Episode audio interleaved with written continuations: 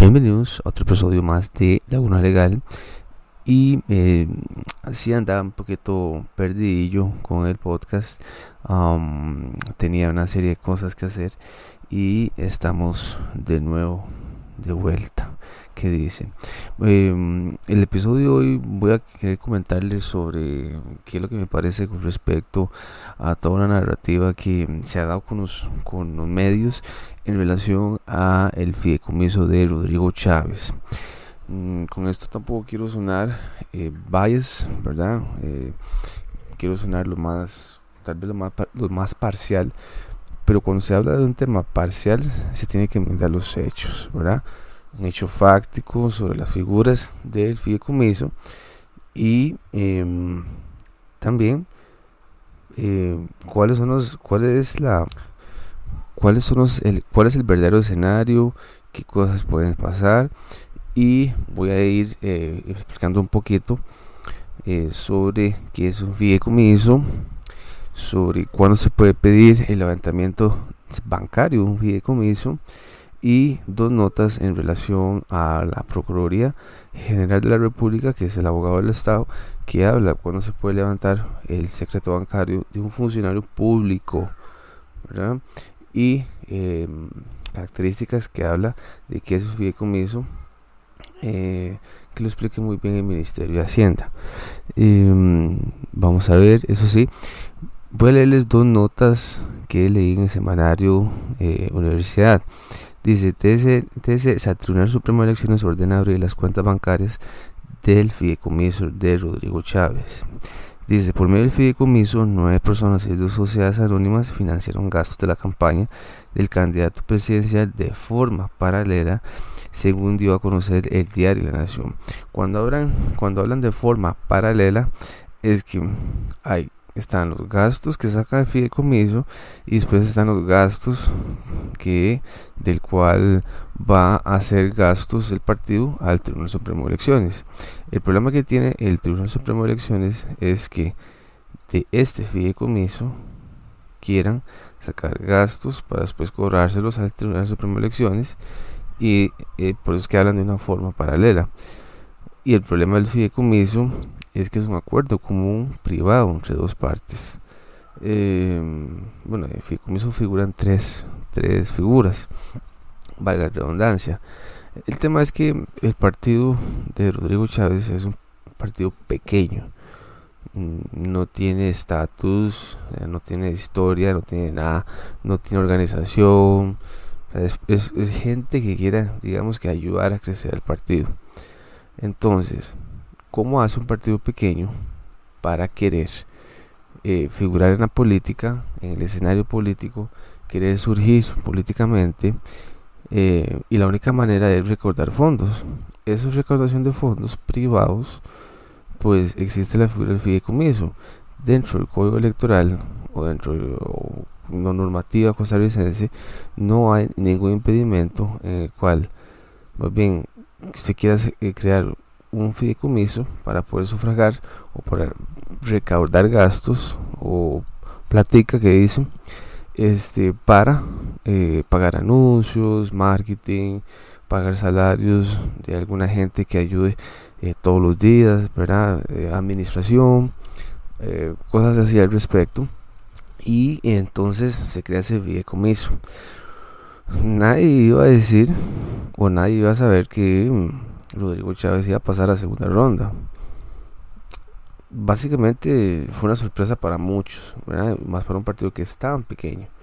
Entonces dice la, la, nota, bueno, aquí hay otra nota también eh, del observatorio que dice que dirigentes del PLN presentan denuncia al TCE y piden hacer público contrato fideicomiso que se usó en campaña de Rodrigo Chávez.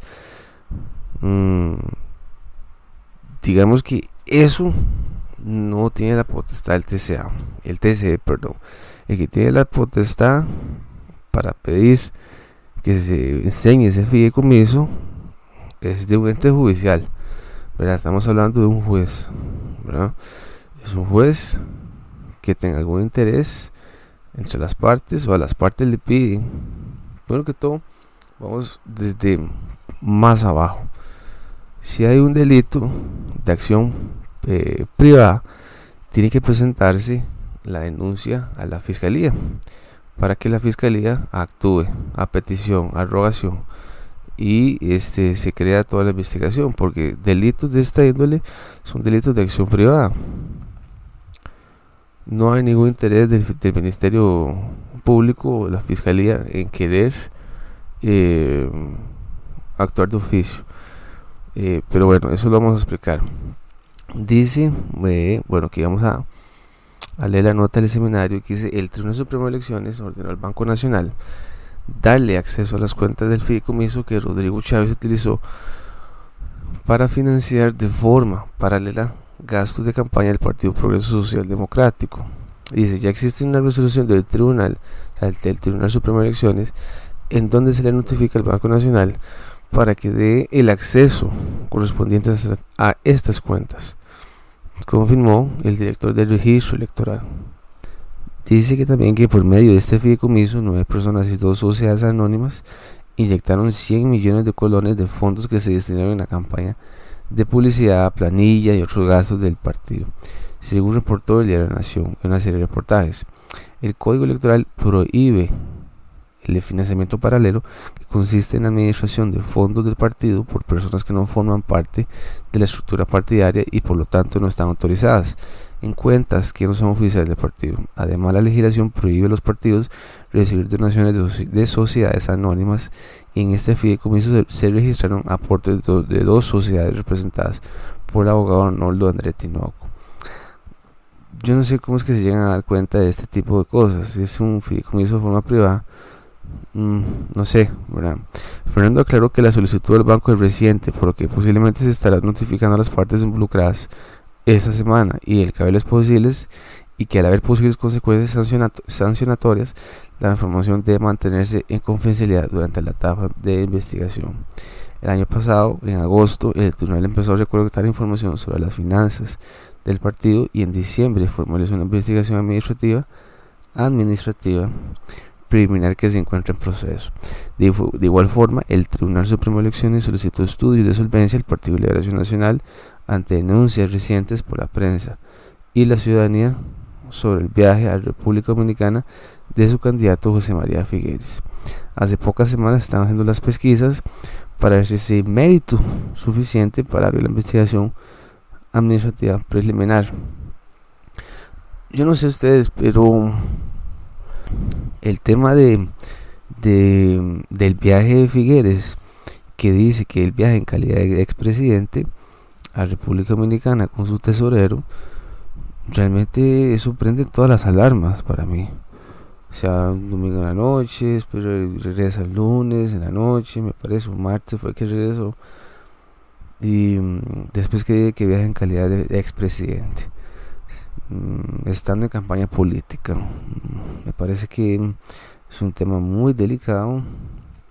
No sé por qué viajó, él dice que para hablar y hacer alianzas estratégicas con República Dominicana, pero eh, no sé, está un poquito raro de, noche tras de eso, eh, sin avisar, sin ningún, ¿verdad? Y, y eh, ve que la, prensa tampoco tuvo algún, tampoco no ejerció, o sea, sí, sí ejerció tal vez como una regañadita, ¿verdad? Que por qué te viajó de esa manera, pero bueno, tranquilo, eh, sí queremos preguntar, pero vean que ahorita el TC está igual pidiendo información sobre este tipo de viaje.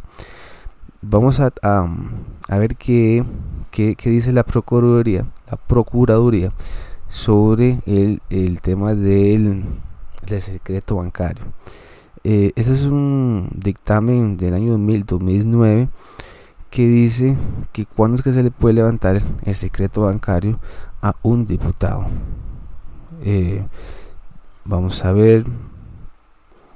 Dice que habla sobre los alcances del secreto bancario en Costa Rica. Dice, en reiteradas ocasiones, esta Procuraduría General ha sostenido que los alcances del secreto bancario en nuestro país están definidos en el artículo 615 del Código de Comercio que literalmente dice, las cuentas corrientes bancarias son inviolables y los bancos solo podrán suministrar información sobre ellas a solicitud o con autorización escrita del dueño o por orden de autoridad judicial competente. Se exceptúa la intervención que en cumplimiento de sus funciones determinadas por la ley haga la, la Superintendencia General de Entidades Financieras. Queda, queda prohibida la revisión de cuentas corrientes por autoridades fiscales.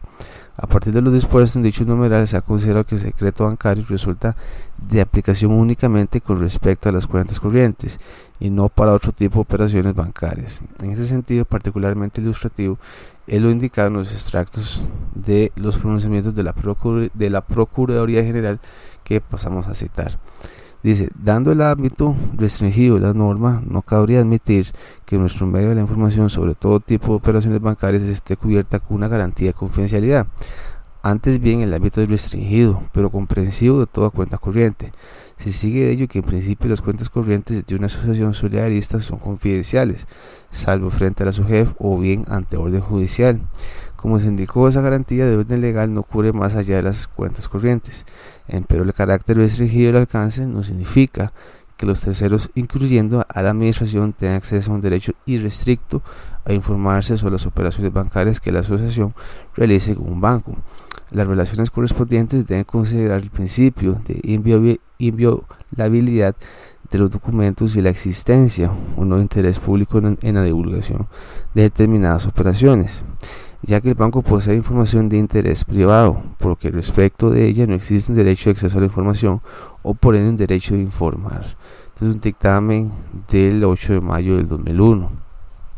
Después dice, hemos concluido así que la legislación bancaria no comprende norma similar que atribuya carácter de confidencial informe sobre otros tipos de operaciones o contratos bancarios, de forma que el secreto bancario tiene su, eh, en Costa Rica tiene su alcance limitado a las cuentas corrientes, lo que significa una especie de obligación a los bancos estatales únicos en el estado actual del ordenamiento pueden tener este tipo de cuentas como resultado del artículo 60 de la Ley Orgánica del Sistema Bancario Nacional.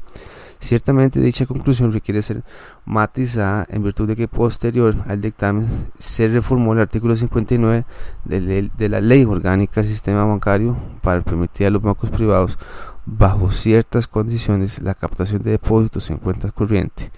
No obstante, esa apertura no implica una modificación del concepto legal de secreto bancario, de cual continúa limitado a las cuentas corrientes. Después habla sobre cuál es el órgano competente para ordenar dicho levantamiento. Dice, el segundo de los planteamientos del consultante, porque esta era una consulta de de un administrado que se le hace a la Procuraduría. Después dice, em, la pregunta dice, ¿cuál es el órgano competente para ordenar dicho levantamiento? El segundo de los planteamientos del consultante nuevamente encuentra respuesta en el numeral 615 del Código de Comercio, a partir del cual se entiende que el levantamiento secreto bancario debe ser ordenado por el juez de la República competente en cada caso. Cabe mencionar que el levantamiento por orden judicial podría estar motivado en la investigación de un hecho criminal, pero también en la investigación de carácter administrativo llevado a cabo por la Dirección General de Tributación sobre hechos que sugieren una defraudación fiscal. También en el artículo 615 cuestión se desprende que el secreto bancario podría ser levantado por la, Superintendencia General de Entidades Financieras, pero únicamente para labores circunscritas a cumplimiento de las funciones encargadas por ley a esta dependencia. En orden lo indicado, se concluye que el levantamiento del secreto bancario en contra de un diputado o cualquier otra persona debe ser ordenado por la autoridad judicial competente o acordado directamente por la subjefa. Pero en este último supuesto, solo procedería cuando sea necesario para el cumplimiento a sus funciones legales. Y eh, por último, la Procuraduría da sus conclusiones finales sobre cuándo es que se puede levantar un secreto bancario eh, para saber qué es lo que hay en esas cuentas corrientes. Eh, dice, el numeral 615 del Código de Comercio define los supuestos en comprar el levantamiento del secreto bancario, sea solicitud o con autorización escrita del cuenta correntista, cuenta correntista, por orden judicial de una autoridad competente o por la subjefa de entidades financieras en el cumplimiento de sus funciones legales.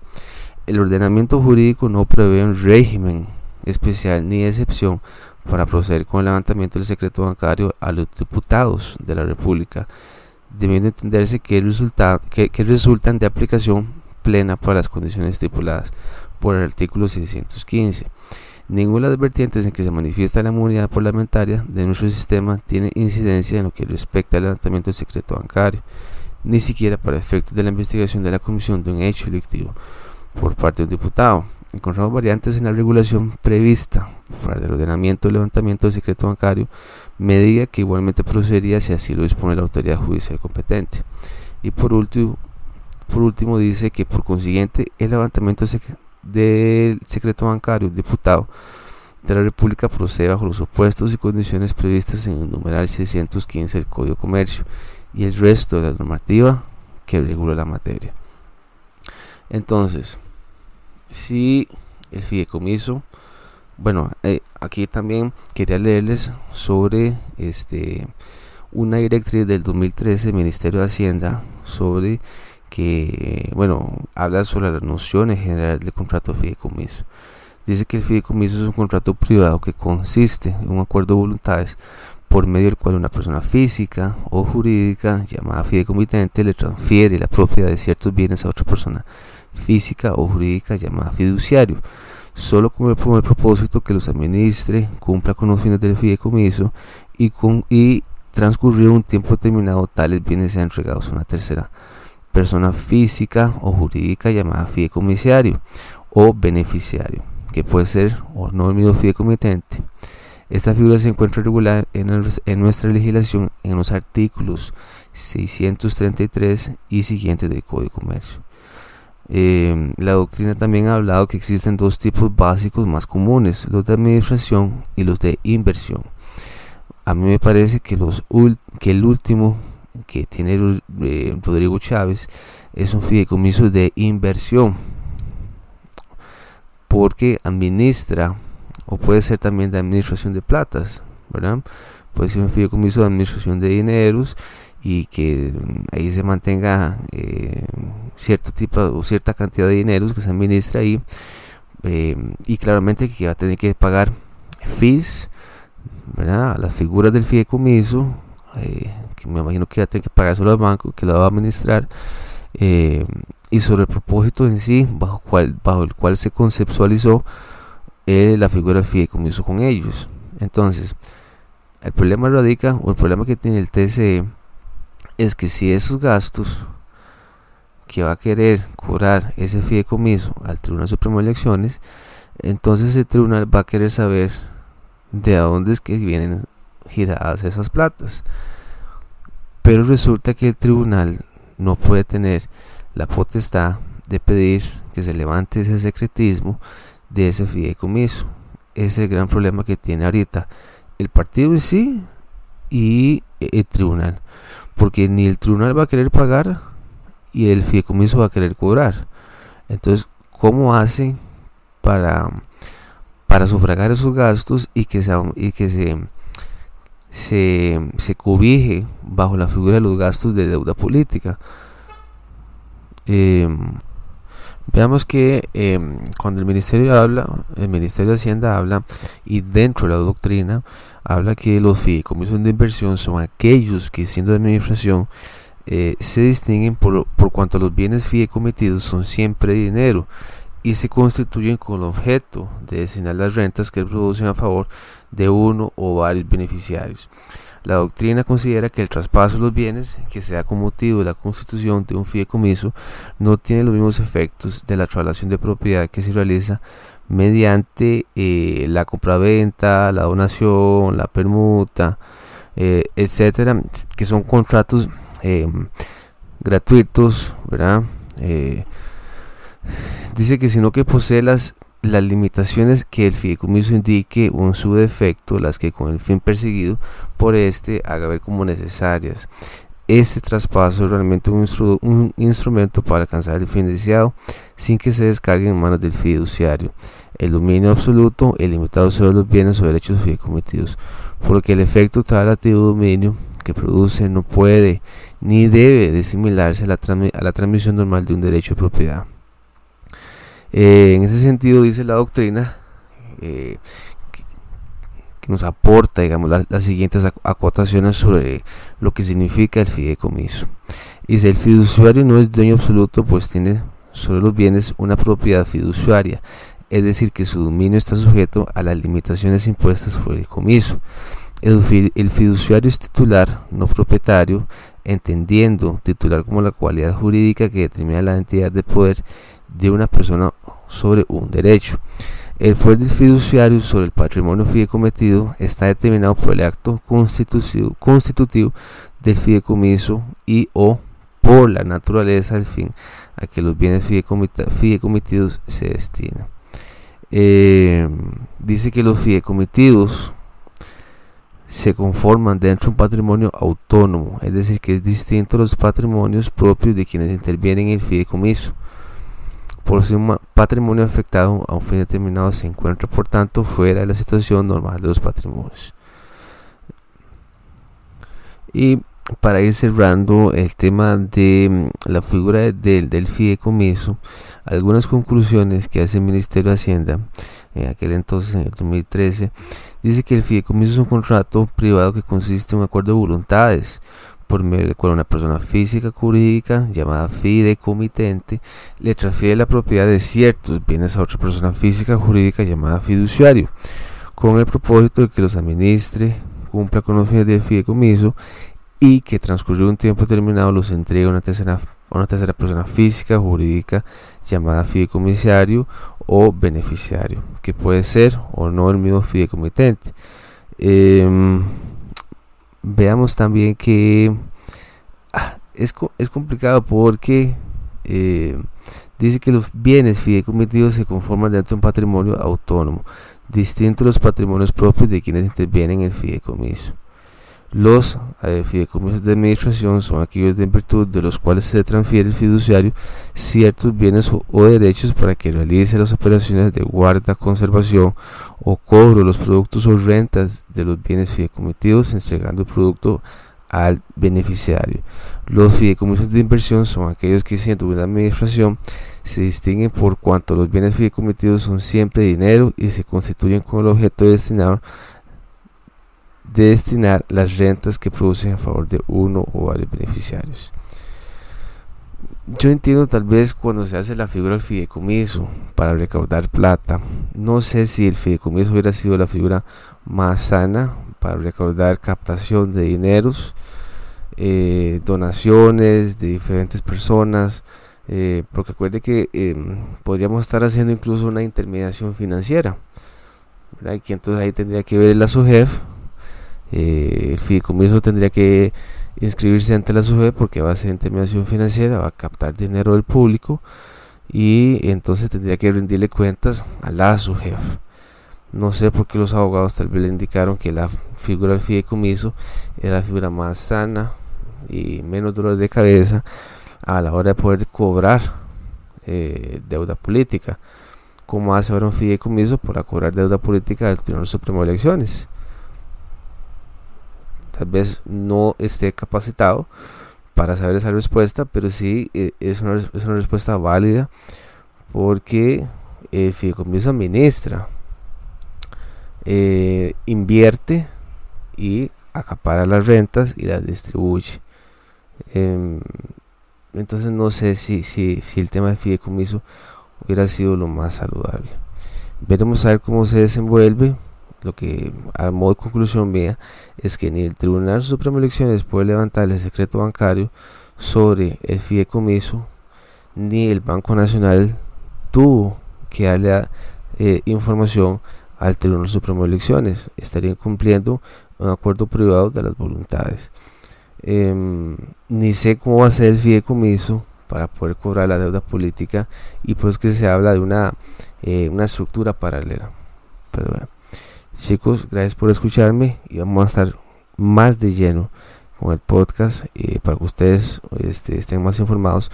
Eh, vamos a ir hablando un poquito más em, sobre el mindset de los abogados y de cómo eh, tirarnos a una vida más liberal, tener una oficina e ir agarrando más experiencia en la calle y cuál es el mindset adecuado para esto. chicos, Gracias por escucharme y nos estamos escuchando en el próximo episodio. Chao.